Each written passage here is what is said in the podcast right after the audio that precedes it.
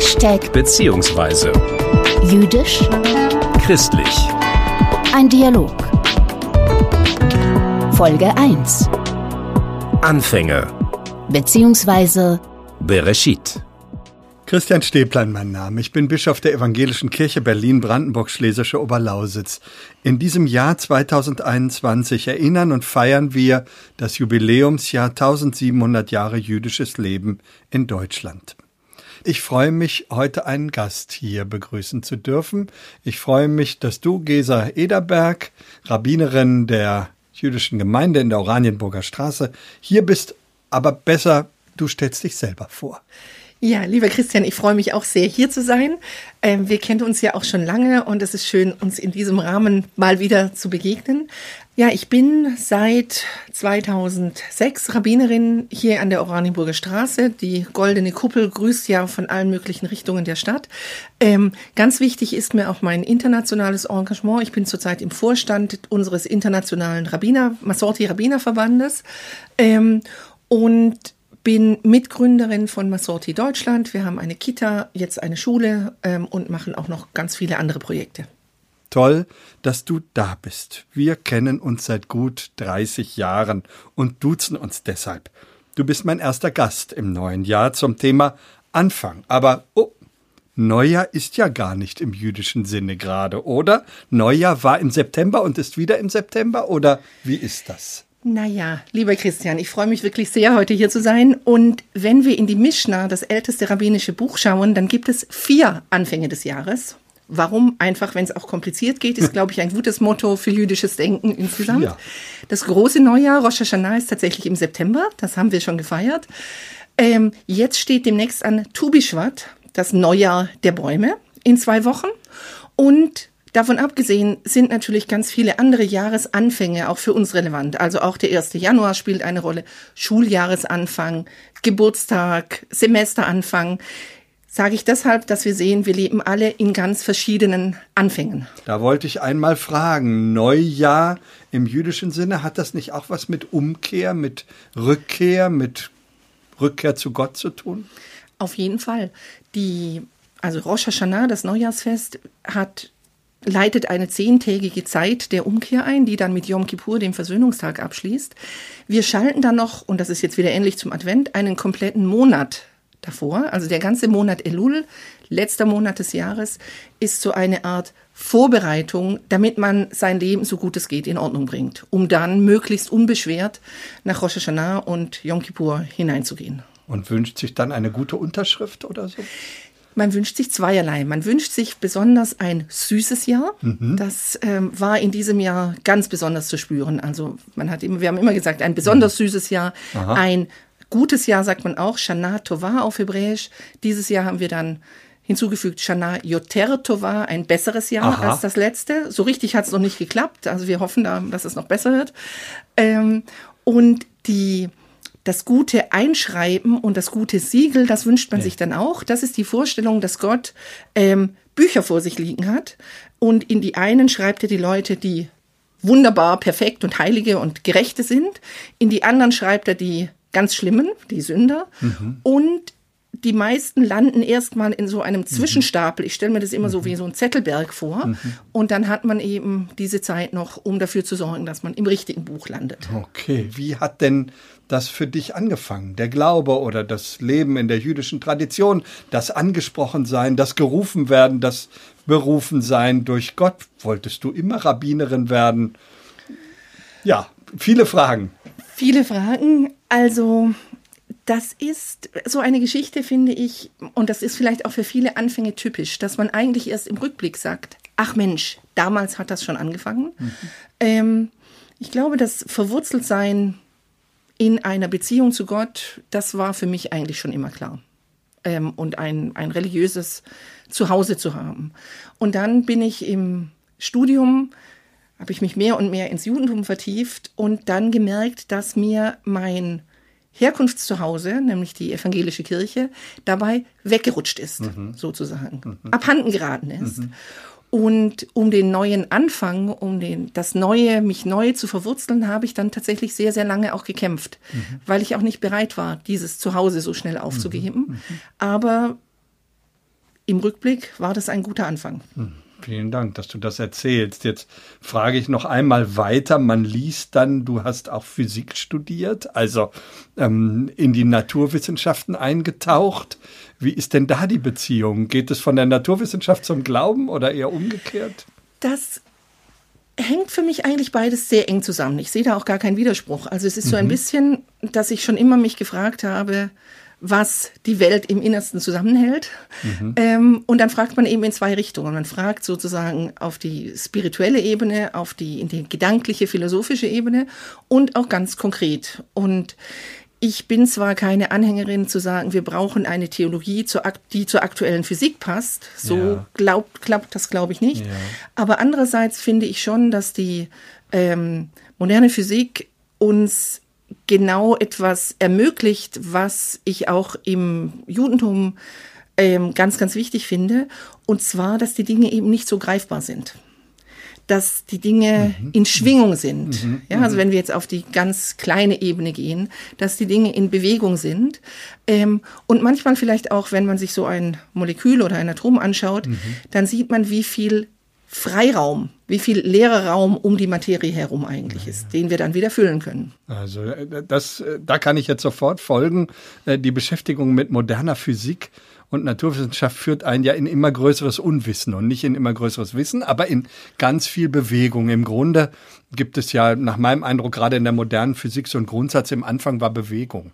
Also irgendwie bleibt diese Schwingung immer da und auch das, was uns fest erscheint, ist es letztlich nicht. Ich sage das mit so ein bisschen Respekt davor. Ich komme ja auch aus so einer Familie, wo mein Vater äh, Naturwissenschaftler war, Mathematik, Physiklehrer, meine Mutter äh, die Pfarrerin, also sozusagen auch da starke Traditionen das irgendwie verbunden haben. Und deswegen auch meine Frage nach diesem Anfang, wie du sagst, es ist ja oft gar nicht leicht und eher erst im Nachhinein zu bestimmen, wie es denn mal angefangen hat, denn manches war immer schon da. Wenn ich sage, im Anfang war Bewegung, dann ist das erstmal nicht ganz biblisch so zitiert, denn äh, im, in der Bibel hören wir eher, im Anfang war das Wort oder wenn ich auf die hebräische Bibel gucke, im Anfang ist das schöpferische Handeln Gottes durch das Wort. Welche Bedeutung hat für dich die Bibel und gerade auch dieser biblische Anfang? Also die Bibel ist natürlich der zentrale Text, die Torah, die wir ja im Judentum auch auf Hebräisch lesen, sodass wir am Text selber, der steht erstmal da. Ja, der Text steht, wie er steht, schwarz auf weiß, handgeschrieben auf Pergament. Aber dann, und das fällt mir gerade jetzt mit dem mhm. Blick auf die Physik wieder ein, mhm. ist da viel Platz drumherum. Ja. Nachmanides, ein jüdischer Mystiker und Philosoph, meinte einmal, wir dürfen nicht nur den schwarzen Text auslegen, wir müssen auch den weißen Text mhm. verstehen. Mhm. Und diese einerseits Klarheit, da steht was und das gilt und dieser Text wird sehr, mit dem gehen wir sehr, sehr respektvoll um. Also die Torah wird ganz besonders angezogen, getragen. Es gibt klare Verhaltensmaßnahmen, wie mhm. man, Verhaltensregeln, wie man damit mhm. umgeht. Mhm. Ähm, und dann gleichzeitig eine riesengroße Freiheit, sie zu verstehen und auf, in unser Leben hineinzuholen. Es gibt in der neueren christlichen Tradition etwas, wo das sehr gerne aufgegriffen wird. Du wirst das kennen, das weiße Feuer wird dann immer zitiert, das ist der Bibliolog. Also das sehr schöpferische, gemeinschaftliche Auslegen des schwarzen Textes, äh, der dann sozusagen von diesem umgebenden Raum, der noch ganz offen ist, dem weißen Feuer äh, irgendwie durchdrungen wird. Und das ist, meine ich, aber auch im Ursprung eine ganz jüdische Tradition. Ja, würde ich auch so sagen, weil wir immer ähm, schon über Jahrhunderte und Generationen und Generationen immer wieder fragen, was heißt das für mich heute? Mhm. Wie verstehe ich das in meine Situation hinein? Und was mir besonders gut gefällt, dass wir durch die Du kennst das Buch ja auch, die sogenannte Rabbinerbibel, wo wir in der Mitte den Text haben und dann haben wir mhm. Schichten und Schichten und Schichten von Kom Kommentaren drumherum, mhm. so dass ich in Begleitung der früheren Generationen mich dem Text annähere. Eine, eine, ja. was mir besonders wichtig ist natürlich, dass wir da auch mitbedenken müssen immer, dass viele derer, die die Texte aufgeschrieben ja. haben, das waren die Männer. Die Frauen haben sie die Geschichten erzählt, wahrscheinlich, ihren. Kindern beigebracht. Mhm. Aber der geschriebene Text ist ein männlicher Text mhm. und da ist die Freiheit, den weißen Text drumherum mitzuverstehen, besonders wichtig. Ja, das kann ich nur unterstreichen. Genau. Das heißt aber auch, dass du auch im Alltag sozusagen an solchen Stellen dann fragst, was steht denn an der Stelle geschrieben und wie kann ich das bei diesem oder jenem Lebensproblem, das mir jetzt entgegenkommt oder Zukunftsfrage, wie kann ich das mit dem biblischen Text verbinden? Welche Antwort gibt er mir? Immer. Also das, das würde ich, ja, ja. Übrigens, ja. wenn wir von Anfang sprechen noch einmal, Gott hat das auch gemacht. Aha. Die rabbinische Literatur sagt, dass Gott am Anfang, als er da sich überlegt hat, wie die Welt aussehen ja. äh, soll, äh, Beratung hatte. Entweder die Weisheit, die personifiziert ist. Es gibt ja, ja auch dieses wunderschöne Bild, ähm, Gott in der Wolke, der die Weisheit als junge Frau im Arm hat. Oder dann eben auch tatsächlich die Torah als Bauplan als Anleitung, um die Welt zu bauen und dann auch die Welt zu verstehen. Super. Und aus dieser Beratung erwächst dann bis heute für uns in jeder Situation das, wie es denn nun heute zu verstehen ist. Mir ist das deshalb so wichtig, weil häufig das Missverständnis, man müsse das nun wortwörtlich und sozusagen ohne diese Beratung einfach wortwörtlich so übertragen, glaube ich, eine sehr schwierige Position ist, die oft in den verschiedenen religiösen Traditionen dann zu Fundamentalismus führt. Und ähm, auch das, glaube ich, gilt für alle großen Religionen. Also immer wieder die Frage, wie stark lege ich es aus oder wie starr bleibe ich beim Buchstaben? Ja, und da ist ja völlig klar, wenn ich auf einen Text schaue, als heiligen Text, und drumherum habe ich schon Kommentare stehen. Mhm dann ist völlig klar, dieser Text muss lebendig werden. Er wird übrigens auch dadurch lebendig, dass wir ähm, eben Torah ist die Weisung, aber der andere Begriff, den wir verwenden, Mikra, kommt von dem Lesen, und zwar dem Lautlesen. Also Gott ruft die Torah laut aus und wir müssen sie laut lesen, um sie zu verstehen.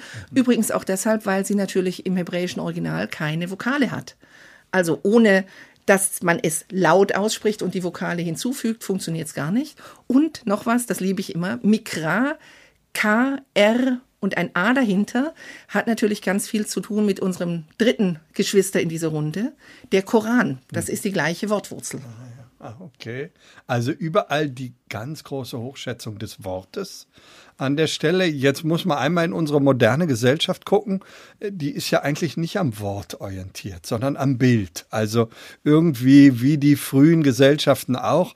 Bilder sind ganz stark. Bilder sind meistens der Anfang einer Debatte. Wir haben das jetzt ja auch in den äh, Pandemiezeiten immer wieder gehabt. Bilder bestimmen im Grunde äh, das, wie wir denken. Wie gehst du damit um? Wie geht ihr in der jüdischen Gemeinschaft damit um?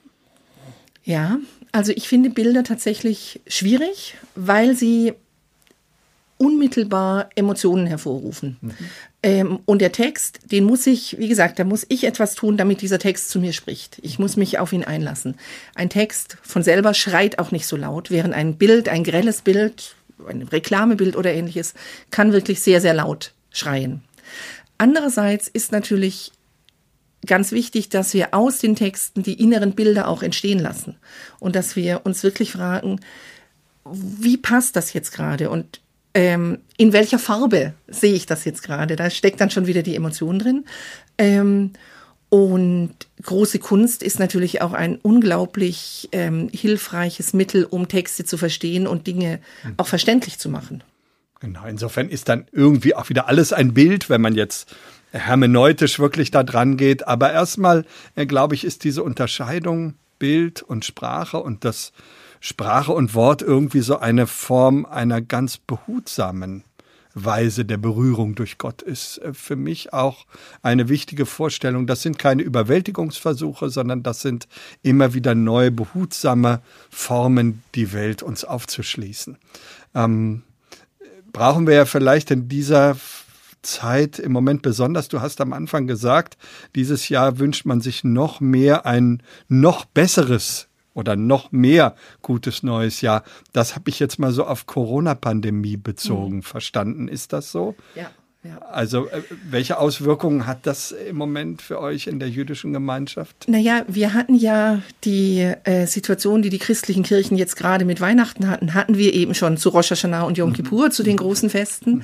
ähm, wo wir hier in Berlin das Glück hatten, dass das Wetter mitgespielt hat und wir tatsächlich die Gottesdienste ähm, draußen machen konnten. Wir haben gekürzt, ja, von den normalerweise dreieinhalb Stunden Rosh Hashanah auf zwei, von dem ganztägigen Rosh, äh, Yom Kippur, also ganztägig, sprich wirklich von morgens zehn bis abends um acht, Ja.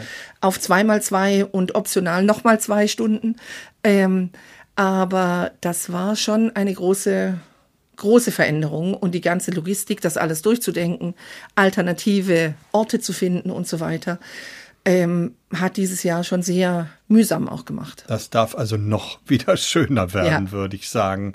Ähm, du hast am Anfang auch vom vierfachen Anfang gesprochen und dabei etwas schon zitiert, was ich mir auch notiert hatte. Das erste Fest, wenn ich es richtig gelesen habe, im jüdischen Kalender in diesem Jahr 2021 ist Tu B'Shvat, sagt man so? Ja. Ist so richtig? Ja. Tu B'Shvat am 28. Januar, wenn ich es richtig habe, aber eben am 15. im Monat Shvat oder Shevat. Ähm, was machst du da? Was macht ihr da? Ähm, also normalerweise kommt man zusammen und feiert die Früchte, feiert Bäume. Es gibt so eine Tradition, dass man verschiedene Arten von Früchten ähm, isst, jeweils mit einem eigenen Segensspruch, also Früchte, die aus der Erde wachsen, haben einen anderen Segensspruch als Früchte, die am Baum wachsen und so weiter. Ähm, jetzt gerade sind wir dabei zu organisieren, das Ganze virtuell zu machen, also dass Leute, einzelne Leute eben so, so eine Art Tubischwarzeder ähm, zu Hause machen ähm, und wir das über Zoom und über den E-Mail-Verteiler der Synagoge eben bekannt machen. Ähm, es gibt noch eine kleine Überraschung für die Gemeinde, die habe ich gerade tatsächlich in meinem Rucksack auch Ah. hierher mitgebracht, um sie weiterzutragen. Aber eigentlich will ich es nicht verraten, sonst wissen Sie ja schon, was dann kommt. Hat was mit Pflanzen zu tun. Oh, aber ich muss einmal doch bitte, bitte machen. Äh, Vielleicht an dieser Stelle auch einmal für die Hörerinnen und Hörer gesagt. Also wir sitzen hier äh, mit großem angemessenen Abstand auseinander. Also viel weiter kann man hier nicht auseinandersitzen. Insofern könnte ich auch nur aus großer Entfernung sehen. Das allerdings würde ich gerne, was wohl in diesem Rucksack jetzt drin ist. Also ich kann ja, ich kann ja noch, ähm, da wir von Bildern gesprochen haben, es wird also zusätzlich zu dem, was ich jetzt im Rucksack habe, ich sag mal so klein, rund, Teebeutelgröße, aber was anderes drin, ähm, Pflanzen. So als, als kleiner Hinweis. Äh, zusätzlich wird es tatsächlich noch Bilder geben. Wir haben eine Künstlerin bei uns in der Synagoge, die wunderschöne Bilder gemalt hat, die wir dann ähm, an die Gemeinde weiterschicken zum Ausmalen und dann sie wieder einsammeln wollen, damit wir sehen, wie unterschiedlich bunt ähm, diese Bilder von Tubischwart dann tatsächlich geworden sind. Toll. Also wirklich ein, ein, ein Fest der neuen Früchte im echten und im übertragenen Sinn für ein hoffentlich besseres Jahr, wenn ich es richtig verstanden habe. Jetzt haben wir hier, glaube ich, noch was versteckt im Raum, wenn ich das richtig verstehe. Ähm, das hat die, also das ist jetzt nicht im Rucksack, sondern das ist an anderer Stelle. Ähm, das hat die Redaktion vorher gemacht. Das ist eine kleine Tasche, wo Fragen an uns beide drin sind, die ich auch noch nicht kenne. Ah, okay. Ähm, und die wir jetzt abwechselnd ziehen werden und uns gegenseitig stellen. Also noch ein bisschen Lostrommel, Losen und so äh, Glückswürfel und Glückskreisel, das gibt es auch bei einem Fest. Das war gerade zu Chanukka, Das genau, ist- wo ne? wir trädeln und dann die hebräischen Buchstaben übrigens mit jiddischen Begriffen auslegen, um damit zu spielen. Ah, okay. Wie heißt es? Trädeln. Trädeln. Also, und zwar ist das so ein Kreisel, Das den dreht so ein- man, so ein- ne, und dann genau. fällt der irgendwo hin. Und äh, jetzt gucken wir aber mal, was in der Tüte ist und was uns da so vorbehalten ist. Klingt spannend. Ja. Das ist jetzt hier. Ich hole das gerade einmal und ähm, ich ziehe mal als erstes und dann äh, gebe ich dir die Tüte und ich mache das jetzt mal hier so ein bisschen lautstark, damit das auch alle verfolgen können und falte das auseinander. Aha, also hier steht drauf, ich lese mal vor. Wenn ich nicht Rabbinerin wäre, wäre ich Punkt, Punkt, Punkt. Das ist aber echt eine große Frage zum Anfang des bürgerlichen Jahres.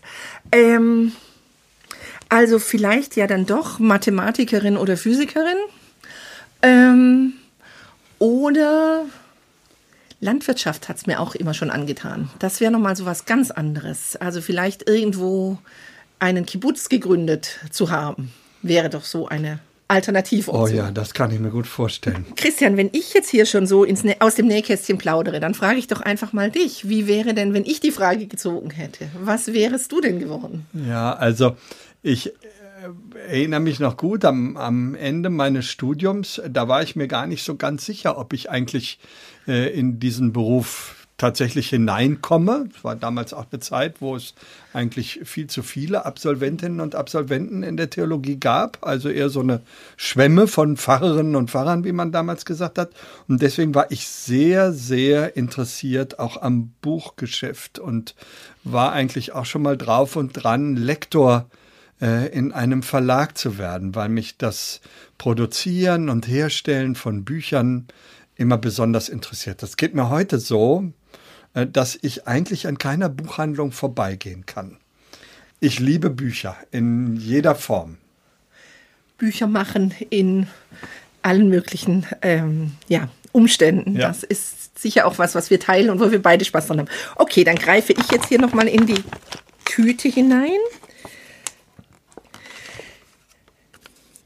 Was oder das lässt mich durchhalten in dieser Zeit? Also als erstes das tägliche Gebet. Ähm, es ist dann doch so eine Form für mich, wo ich die Dinge einmal abgeben kann, vor Gott bringen, mit ihm darüber reden, besprechen, was ist, wie geht das weiter. Das gehört für mich unbedingt dazu, immer. Aber ich habe auch an der Stelle nochmal schon vom ersten Lockdown angemerkt, wie gut das tut, ähm, dass ich beten kann. Und darüber bin ich froh. Manchmal fehlen einem zwar auch die Worte, mir auch. Ähm, dann ist es auch einfach eine Zeit der Stille, aber es ist für mich die größte Hilfe, dass ich mit Gott sprechen kann, weiß, dass er mich hört und wir im Austausch sind. Ähm, daneben die Menschen, äh, die um mich rum sind. Also es ist ja eine Zeit der Distanz, völlig klar. Aber allein, wenn ich jetzt an die Mitarbeiterinnen und Mitarbeiter hier im Haus an vielen Stellen denke, dieses tägliche Miteinander dann doch sehen, wir halten das durch. Und es gibt ja nun mehr Hoffnung als alles andere, aber ja, es ist ein Durchhalten. Die Frage gebe ich sofort auch an dich zurück. Ja. Ähm, was lässt dich durchhalten? Ähm, also ich würde auch sagen, ganz stark, ganz stark die Menschen, ähm, ganz stark die auch die neuen Formen, die wir gefunden haben. Also wir machen im Moment ähm, dreimal die Woche einen Gottesdienst über Zoom. Nicht am Schabbat, weil das für uns mit Schabbat nicht zusammenpasst, sondern kurz vor Schabbat, kurz nach Schabbat mhm. und dann noch am Dienstag früh.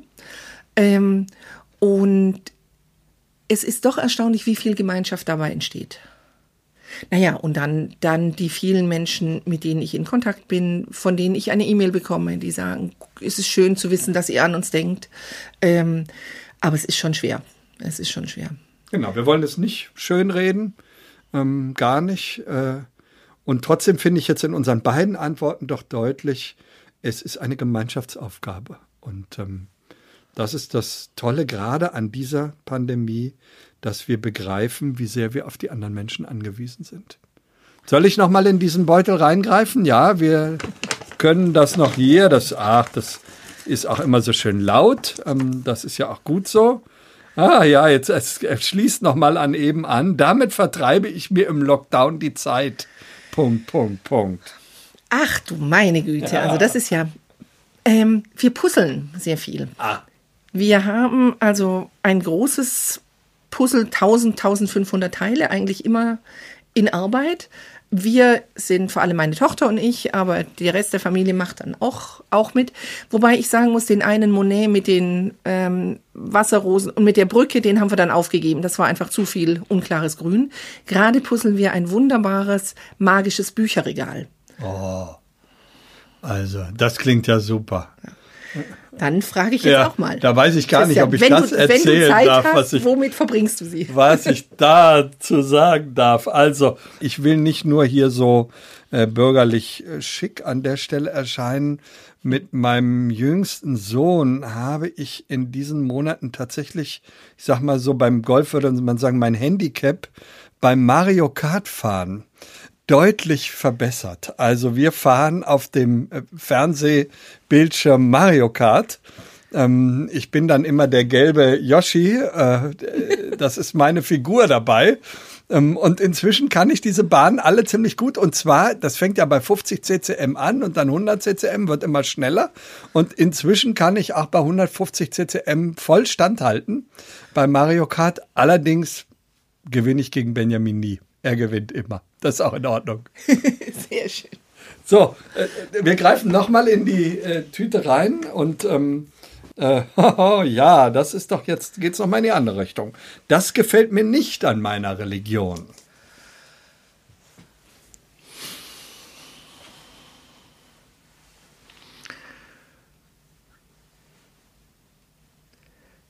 Wow. Ähm, das finde ich jetzt wirklich schwierig. So schnell fällt mir gar nichts ein. Das ist erstmal ein Zeichen, wie sehr ja. wir unsere Religion, unseren Glauben, die Tradition doch auch lieben, oder? Ja, ja. Also ich, ich denke jetzt auch drüber nach und was dann als erstes natürlich schnell kommt, ist, dass es natürlich Strömungen äh, innerhalb der Glaubensgemeinschaft immer auch gibt, ich habe das vorhin ja schon mal angedeutet, der Fundamentalismus gehört zu allen großen Religionsgemeinschaften, gehört auch zum Christentum dazu und erschrickt mich manchmal selber, wie man den christlichen Glauben auch verdrehen kann und daraus äh, bisweilen Absolutheiten oder auch hetzerisches oder kriegerisches entwickeln kann. Die Geschichte, auch die christliche Tradition ist auch voll von diesen Facetten. Aber es ist erstmal nicht sozusagen das, was im Kern äh, meines Glaubens mich irgendwie äh, fragen lässt. Im Kern des Glaubens gibt es schon auch einige Traditionen. Ich denke mal so die christliche Tradition der Erbsünde, äh, die oft mhm. doch schreckliche Auswirkungen gehabt hat, dass Menschen von Anfang an sozusagen verdorben sein sollen in der Theorie. Ähm, also da gibt es schon Elemente, die gefallen mir nicht an meiner Religion, aber muss ich doch wieder gleich hinterher schieben, was mir da gefällt. Das Tolle an mindestens der modernen Form christlichen Glaubenslebens ist, dass es so diskursiv ist und dass wir gerade darüber immer wieder in die Reflexion gehen, in den theologischen Austausch, dass das alles in Bewegung bleibt. Und da würde ich jetzt wieder sagen, näher als du denkst, das ist etwas, was uns mit der jüdischen Tradition stark verbindet. Oder ich kann auch sagen, was wir Christinnen und Christen aus der jüdischen Tradition übernommen und von da gelernt haben, einen Glauben zu praktizieren, der immer im Austausch ist. Du hast das vorhin auch gesagt, immer sozusagen weiter kommentiert. Also vielleicht, vielleicht ist das, das schließt sich eigentlich da auch ganz gut an, wirklich dieser Punkt, wenn Religion missbraucht wird, wenn daraus, dass ich glücklich sein kann, dass ich meine Wahrheit gefunden habe und meine Sprache, in der ich meine Beziehung zu Gott und unsere als Gemeinschaft zu Gott ausdrücke, wenn daraus Hochnäsigkeit wird, mhm. wenn daraus ein Absolutismus, meins ist das Einzige, was gilt, ähm, du hast Unrecht. Mhm. Und das gibt's ja sowohl innerhalb den, der eigenen Religion jeweils, als auch zwischen den Religionen. Mhm. Manchmal hat man sogar das Gefühl, dass wir uns zwischen den Religionen irgendwie, das haben wir schon besser gelernt fast, ja, zu sagen, okay, du bist anders und das ist okay. Aber wenn jemand in der gleichen Tradition steht und dann ähm, andere verunglimpft, anderen das Recht zum eigenen Verstehen abspricht und so, das ärgert mich wirklich. Mhm. Ich würde das aber unterstreichen. Dialog ist sozusagen etwas, was nach außen gut wirkt, also jetzt äh, einfach hilft, aber auch nach innen. Also ich habe gerade auch durch mein Studienjahr in Israel, ich habe ja ein Jahr lang dort studiert, ganz viel auch über meinen eigenen Glauben neu gelernt und den im Grunde neu aufgeschlossen dabei. Also äh, der Dialog ist sozusagen in jeder Hinsicht hilfreich und gut. Ja. Du bist wieder dran mit Ziehen. Ich glaube, eine Frage ist noch drin. Okay. Ne, es sind noch zwei, zwei. Fragen drin. Ah, ja. Also, dann wurde mitgezählt. ähm. Ah. Das mag ich an deiner Religion. Ach, also äh, das, äh, da überziehen wir jetzt, glaube ich, die Sendezeit. Eine Sache soll ich sagen, okay.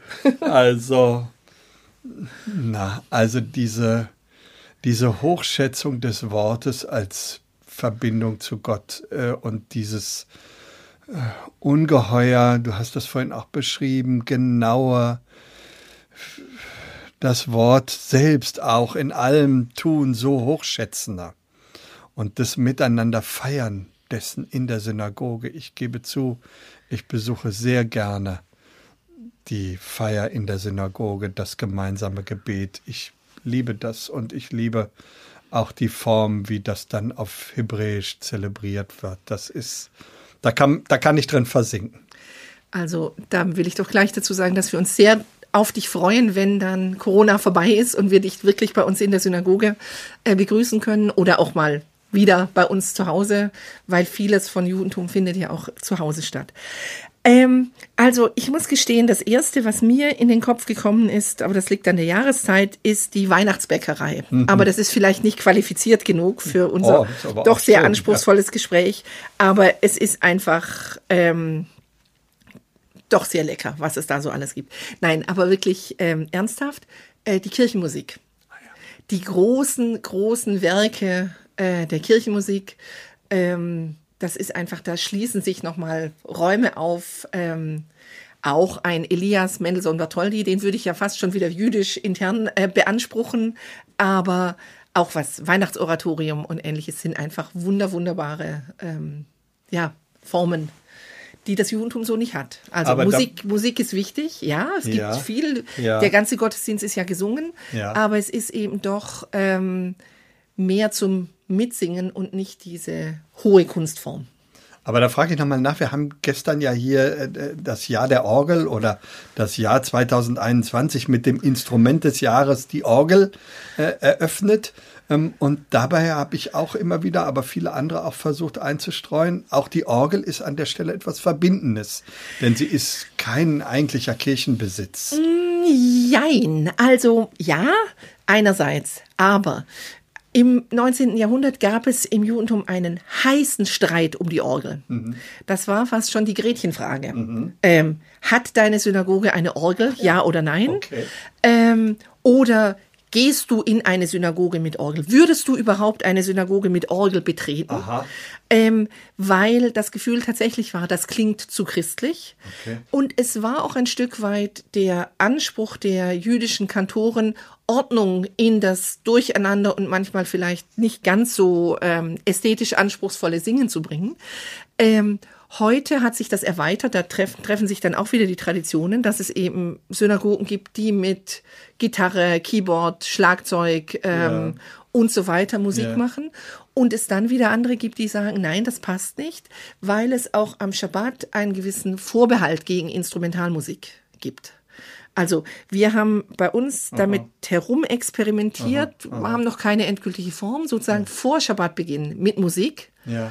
Und dann ähm, gehen das Cello und die Oboe und was wir da so alles hatten, gehen dann sozusagen zur Seite und der, die Gemeinde singt alleine weiter. Okay, okay. Ja, also jetzt habe ich ja noch mal eine ganze Menge gelernt über den Gebrauch der Orgel und dass man sich daran auch so zerstreiten kann. Ich äh, will sagen, das kann man in der christlichen Tradition auch immer mal wieder. kennen gerade ja die eher freikirchlichen Tendenzen, die auf moderne Musik in anderer Weise setzen und die Orgel auch eher zur Seite geschoben haben.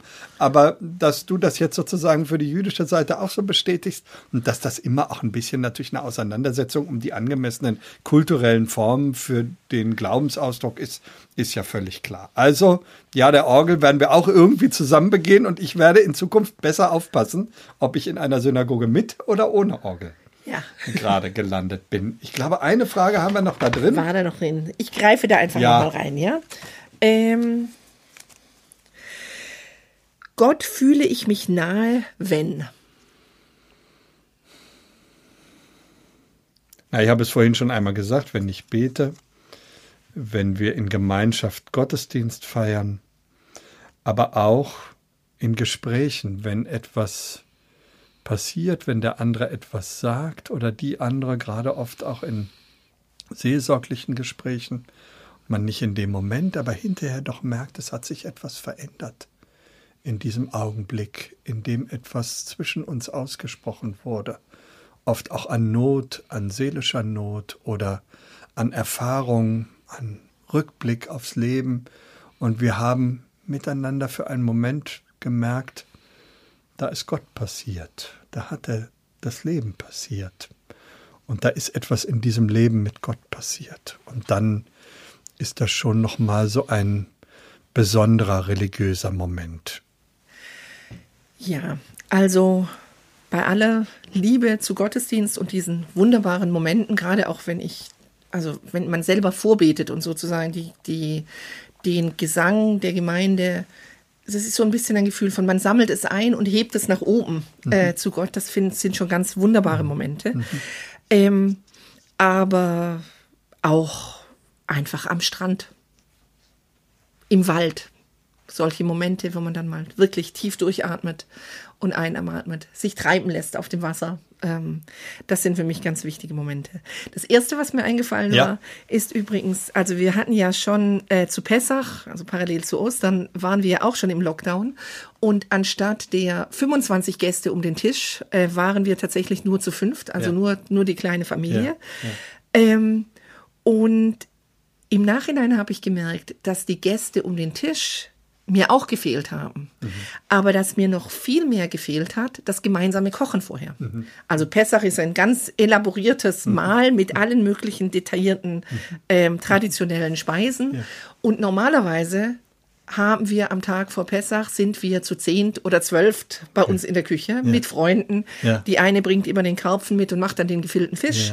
Die andere ist für die Matziklöße zuständig und die Kinder müssen dann den Meerrettich reiben ähm, und die Äpfel und so. Und da dachte ich, da habe ich wirklich was vermisst. Also die Nähe zu Gott, jetzt in dem Fall die Nähe zum, zum Fest, wirklich in dieser, ähm, in diesen Heiligungen des Alltags. Ja? Kochen, machen, aufräumen, bereit sein. Heiligung des Alltags. Das will ich doch nochmal wiederholen, weil es sich dann auch mit dem verbindet, was auch mein Gefühl jetzt bei der Antwort war es fängt immer wieder mit Gemeinschaft an. Das war jetzt doch auch in dem, was ja. ich als Antwort gehört habe, unter dem Stichwort Anfänge heute. Es fängt mit Gemeinschaft an. Oder, um jetzt lasse ich nochmal eine jüdische Tradition äh, sprechen, im Du fängt es dann eben immer neu an. Im Ich, das zum Du, Du sagt und das vom Du angesprochen wird.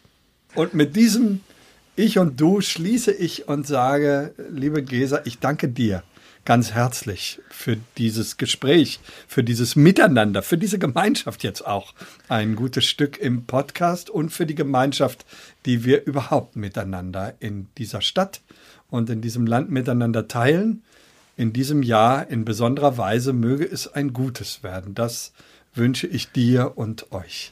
Lieber Christian, es war mir ein großes Vergnügen, hier zu sein und auf mehr davon.